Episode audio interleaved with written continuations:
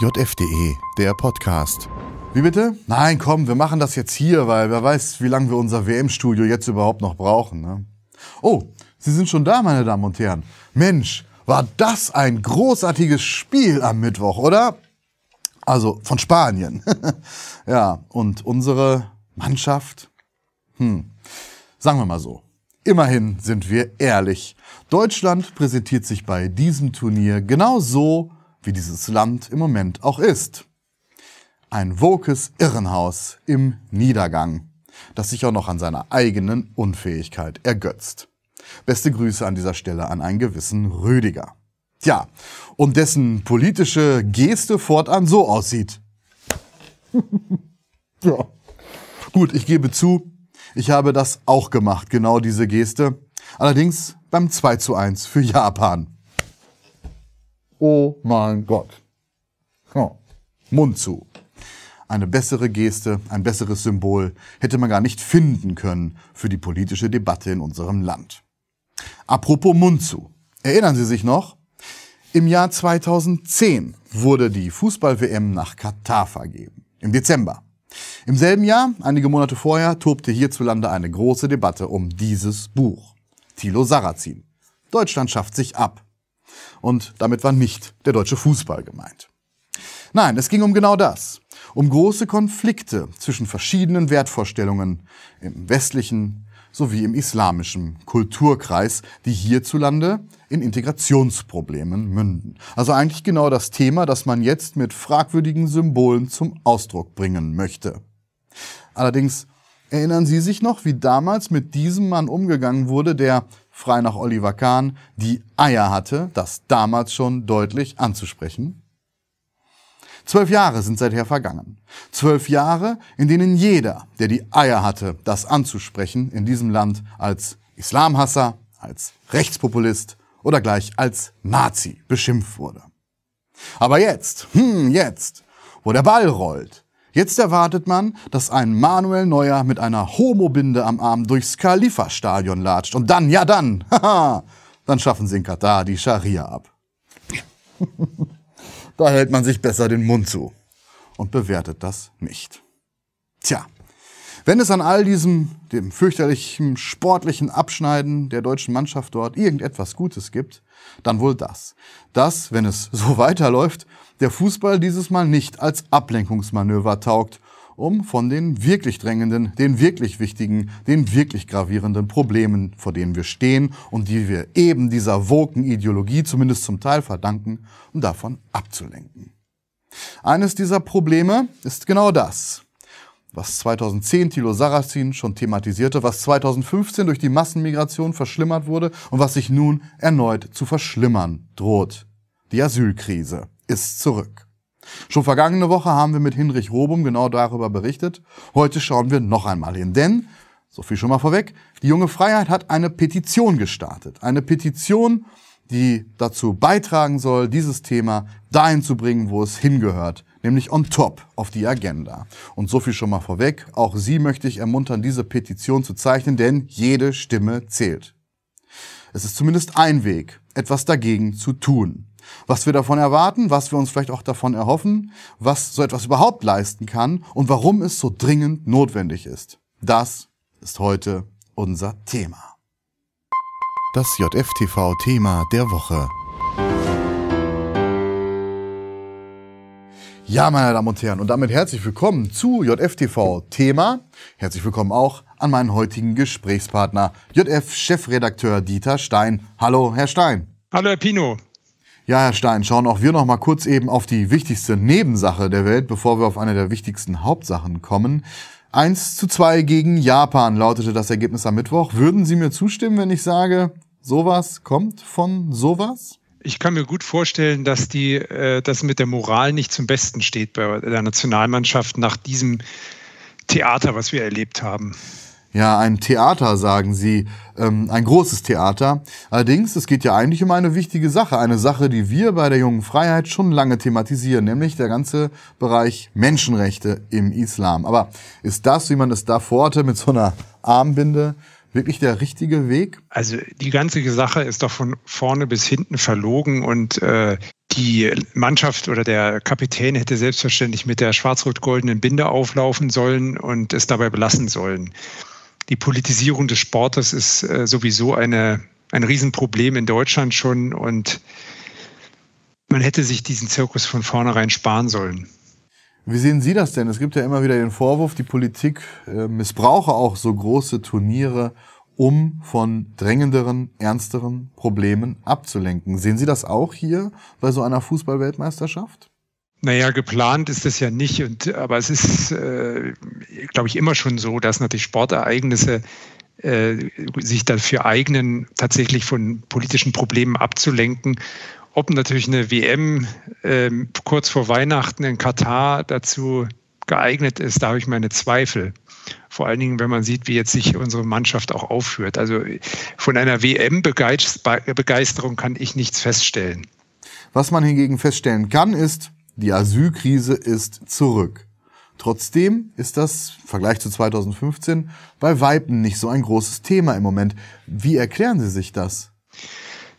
Naja, tatsächlich überlagern einige Krisen die Wahrnehmung der Öffentlichkeit. Die Leute haben jetzt zwei Jahre Corona gehabt. Dann ebbt es zwar jetzt hoffentlich langsam ab und die Maßnahmen treten langsam in den Hintergrund. Noch ganz haben wir es nicht hinter uns gelassen.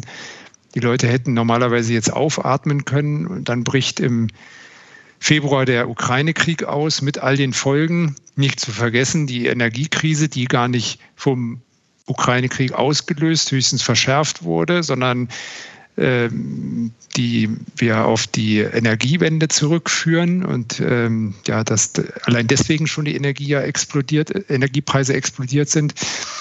Also diese sich überlagernden Krisen halten die Leute in Atem. Und hinter jetzt diesen genannten Krisen fährt jetzt schon wieder die äh, Asyl- und Migrationskrise hoch. Und die Zahlen, die wir lesen, deuten darauf hin, es ist äh, schon wieder schlimmer als 2015, 16, was die Zuwanderungszahlen angeht. Aber eben durch diese, diese Gesamtbegleiterscheinung, durch die Krisen, die das alles überlagern, ähm, ja, ist die Bevölkerung teilweise da noch abgelenkt. Allerdings ist die Situation schon wieder dramatisch und wer uns das nicht glaubt, der glaubt es vielleicht ihm. Jan Weckler, ein Landrat aus dem Wetterauer Kreis, das liegt in Hessen in der Nähe von Frankfurt, der schrieb schon vor einigen Wochen einen Brandbrief, den alle Bürgermeister dieses Kreises, Politiker von SPD, von CDU, von Freien Wählern unterschrieben haben. Der Tenor lautet, die Kommunen sind schon wieder am Ende, sie können nicht mehr und der Bundeskanzler wie auch in dem Fall der hessische Ministerpräsident sollten das zur Chefsache erklären. Ja, da wurde von Seiten dieser hohen Persönlichkeiten bislang nicht drauf geantwortet, aber dieser Brief zeigt, wie die Situation vor Ort schon wieder ist und wie nah wir schon wieder am Zuständen sind, wie wir sie 2015 erlebt haben. Und trotzdem, Herr Stein, ist das nicht wirklich im Bewusstsein der Leute, ganz anders als 2015. Ähm, wie kann das sein? Einerseits gibt es nicht so die dramatischen Bilder, wie wir sie 2015, 16 erlebt haben, mit irgendwelchen großen äh, Flüchtlingsschlangen, die an der, sich ja noch an der Grenze stauen oder sich dort darauf zubewegen. Das Ganze läuft teilweise ja verdeckt ab, auch teilweise durch Flüge und so weiter. Äh, und wie gesagt, die Aufmerksamkeit ist abgelenkt. Es kommt natürlich auch noch dazu, dass wir auch eine tatsächliche äh, Kriegsflüchtlingskrise haben. Das heißt also durch ja fast eine Million äh, ukrainische Flüchtlinge, die ja nun tatsächlich auch wegen eines Krieges geflohen sind und äh, also wo eine berechtigte Aufnahme stattfindet. Aber nebendran eben steigen die Zahlen sprunghaft an, eben über die Balkanroute, über das Mittelmeer nach Italien und so weiter. Also es ist noch nicht ganz bei der breiten Öffentlichkeit angekommen, aber Sie haben es gerade erwähnt, in vielen Kommunen vor Ort ähm, ja, wächst es den Leuten bereits jetzt wieder komplett über, über den Kopf. Aber es findet eben tatsächlich auf nationaler Ebene noch nicht ausreichend eine Debatte dazu statt. Und deswegen haben wir diese Petition gestartet, um deutlich zu machen, was eigentlich jetzt zu tun wäre, um dieses große Problem endlich in den Griff zu bekommen. Ja, was ist denn zu tun? Was fordern Sie denn in der Petition? Die, die Petition setzt auf auf der Ausgabe, die wir in der vergangenen Woche produziert haben, Ja, also das Thema, so stoppen wir die Asylkrise jetzt. Da haben wir einen großen Aufmacher von Michael Paulwitz dazu gebracht und die Petition ist, wenn man so will, ein Destillat dieses Aufmachers. Äh, dort hat er sogar noch zehn Forderungen aufgeführt. Wir haben es jetzt auf sieben etwas eingedampft bei der Petition und dort werden die wesentlichen Bereiche abgeklappert, die notwendig wären. Ja, also zuerst, das ist ja das Dauerproblem bis heute, dass Deutschland sich weigert, die Grenzen richtig zu kontrollieren. Mal abgesehen davon, wenn jetzt mal irgendwie so ein äh, G8-Gipfel oder G7-Gipfel ist, dann plötzlich über ein paar Wochen ist Deutschland in der Lage, äh, um diesen Gipfel zu sichern, die Grenzen zu kontrollieren. Und Überraschung, äh, die, die Bundespolizei greift x-fach ähm, Straftäter auf und auch Leute, die illegal einreisen und nicht einreisen dürften. Also die Grenzen müssen kontrolliert werden. Und da weigert sich Deutschland unverändert. Und das wäre ein wichtiger Faktor, um äh, ja, den, den, den, den Zustrom zu bremsen. Ja, meine Damen und Herren, die XL-Version, also sozusagen in der Ausgabe der vergangenen Woche, da auf Seite 1, eine Menge Punkte, zehn Stück insgesamt von Michael Paulwitz, die aber eigentlich alle Common Sense sind, Dinge, die in anderen Ländern völlig selbstverständlich sind. Schleuser bekämpfen, Pull-Faktoren beseitigen, Recht durchsetzen, Asylindustrie austrocknen und so weiter und so fort. All das also nun noch einmal komprimiert in einer Petition. Ja, Herr Stein, aber dann stellt sich gleich die Frage, was bringt das denn? Was können Sie denn mit einer Petition überhaupt erreichen? Ja, also sicherlich, wir können nicht die Gesetze ändern, wir können nicht die Mehrheiten in den Parlamenten ändern, aber wir können die Öffentlichkeit wachrütteln. Und es ist, glaube ich, wichtig, dass wir nicht nur in dieser Passivität verharren und Zeitung lesen und vielleicht die Faust in der Tasche ballen und sich gegenüber den Nachbarn aufregen, sondern wir müssen doch andere mit einbeziehen. Diese Petitionen werden eben äh, von, von einem JF-Leser zu Bekannten weiterverbreitet. Und es gelingt dadurch, Zehntausende bei der Petition zu GEZ haben wir ja fast 200.000 Unterstützer gesammelt, dass man wirklich zeigt, es sind nicht wenige, die sich darüber empören, sondern es sind wirklich mehr und mehr Leute, die sich hinter so einem Aufruf versammeln. Und äh, ja, wenn wir beklagen, dass die Öffentlichkeit zu wenig darüber diskutiert, dann müssen wir doch etwas dazu beitragen, dass äh, ein, ein breiterer Kreis sensibilisiert wird und auch klar sagt, dass sich hier etwas tun muss. Haben Sie sich da ein Ziel gesetzt? Wie viele Personen wollen Sie mit dieser Petition erreichen? Also wir haben vor, mindestens 50.000 Unterschriften zu sammeln. Das ist genau das Quorum, um auch eine Petition beim Petitionsausschuss äh, des Bundestages einzureichen. Das ist möglich, das haben wir vor, um dann möglichst auch eine Diskussion im Bundestag dazu zu erzwingen. Aber natürlich möglichst, die Petition läuft bis zum 31.12 noch viel, viel mehr Leute zu sammeln, um wirklich deutlich zu machen, hier gibt es einen großen Diskussionsbedarf. Es muss über diese Forderung diskutiert werden. Es muss etwas geschehen. Ja, und dann schauen wir abschließend, lieber Herr Stein, auch nochmal gemeinsam in die aktuelle Ausgabe der Jungen Freiheit. Auch da geht es weiterhin intensiv um das Thema Asylkrise, nicht wahr? Ja, passend zu unserer Petition widmen wir uns schwerpunktmäßig weiter mit dem Thema Migration. Wir haben die Fortsetzung der großen Reportage von Hinrich Robum zu den verschiedenen Migrationsrouten. Diesmal äh, schreibt er über den Fluchtweg von der Türkei über Zypern. Dort ist ja Nordzypern gehört ja, ist ja türkisch besetzt. Und so haben Flüchtlinge, Migranten aus der Türkei eine einfache Einreise und können dann über die grüne Grenze äh, in den Süden, in die Republik Zypern flüchten und von dort versuchen sie dann weiter, da befinden sie sich ja dann bereits in der Europäischen Union, dann äh, weiterzukommen. Das ist also ein großes Problem. Dort auf Zypern stauen sich ähm, eine wachsende Zahl von Migranten. Und auch Sie beschäftigen sich in Ihrem wöchentlichen Streiflicht mit dem Thema. Titel diese Woche: Berlin als Pull-Faktor. In meinem eigenen Text äh, widme ich mich auch diesem jüngsten EU-Gipfel äh, zum Thema Migration und den, äh, sage ich mal, Pseudo-Beschlüssen, die da gefasst worden sind und der Kernfrage auch, warum es nicht zu einer geordneten europäischen Migrationspolitik kommt. Und ich schreibe dort im Kern, das Problem ist, dass in der Mitte Europas ein Vakuum existiert. Und dieses Vakuum trägt den Namen Deutschland. Deutschland weigert sich, wie, sich wie ein normaler Staat zu verhalten. Deutschland weigert sich, seine Grenzen zu sichern. Und Deutschland weigert sich auch entscheidende, wie man sagt, neudeutsch Pull-Faktoren abzuschalten, die letztendlich dafür sorgen, dass weiterhin in so großer Zahl Migranten nach Europa kommen. Also äh, wenn Deutschland dort endlich umsteuern würde, alle europäischen Staaten warten darauf. Nur Deutschland ist dieses Problem, was sich weigert, sich vernünftig zu verhalten. Im Gegenteil, äh, die andere europäische Staaten wie Ungarn, Polen ähm, oder Italien bemühen sich um eine robuste Grenzsicherung. Und was macht Deutschland?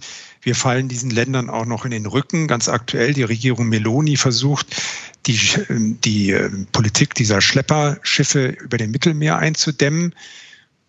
Wir unterstützen sie nicht oder wir verstärken nicht die Unterstützung für die Europäische Grenzschutzagentur Frontex, sondern stattdessen hat jetzt das Auswärtige Amt acht Millionen Euro bereitgestellt für eine NGO, die Flüchtlingsschiffe, äh, Rettungsschiffe im Mittelmeer finanziert und dabei sogar mit Linksextremisten zusammenarbeitet. Das ist also die Botschaft, die Deutschland nach, an die europäischen Nachbarn aussendet. Und das führt im Ergebnis dazu, dass sich momentan wohl kaum etwas an, diesem, an dieser Misere ändert. Ja, meine Damen und Herren, dann hoffen wir, dass wir auf diesem Wege wenigstens einen kleinen Beitrag leisten können dass sich die Dinge zum Guten wenden. Und noch einmal der Hinweis, wenn Sie es noch nicht getan haben, unterschreiben auch Sie diese Petition, denn jede Stimme zählt. Herr Stein, vielen Dank, dass Sie sich einmal mehr die Zeit für uns genommen haben und auf Wiedersehen. Sehr schön. Danke. Ja, und des Weiteren in der aktuellen Ausgabe noch ein weiteres spannendes Thema, schon auf der Titelseite, der Staat als Umerzieher. Passend dazu das Interview der Woche auf Seite 3. Dieses Mal mit Fritz Söllner, Autor des Buches Krise als Mittel zur Macht. Darin warnt er vor einer versteckten Agenda, die die Politik im Schutze der ständigen Ausnahmesituationen verfolgt. Ja, das hat Herr Söllner übrigens auch schon an unserem Stand auf der Frankfurter Buchmesse in diesem Jahr erläutert. Wenn Sie es noch nicht gesehen haben, schauen Sie da mal rein. Es gibt einen Mitschnitt dieses Gespräches auf unserem YouTube-Kanal. Ja, auch dazu finden sich noch viele weitere interessante Themen in der aktuellen Ausgabe. Und ja, da sind wir, wenn wir so wollen, wieder zurück am Anfang. Umerziehung, die hoffentlich auch im Fußball nicht funktioniert. In dem Sinne, meine Damen und Herren, bleiben Sie standhaft, bleiben Sie uns treu, vergessen Sie nicht, unseren Kanal zu abonnieren, falls Sie es noch nicht getan haben und schauen Sie natürlich auch mal in die aktuelle Ausgabe der Jungen Freiheit. Das geht, wie immer der Hinweis, zum Beispiel mit einem Digital-Abo. Selbiges auch zur Probe, vier Wochen gratis. Wenn Sie noch kein Abonnent sind, dann testen Sie uns mal. Ich verspreche Ihnen, es lohnt sich. Das war's von meiner Seite. Vielen Dank für Ihre Aufmerksamkeit und auf Wiedersehen hier bei JFTV. Das JFTV-Thema der Woche. JFDE, der Podcast. Ein Angebot der jungen Freiheit. www.jungefreiheit.de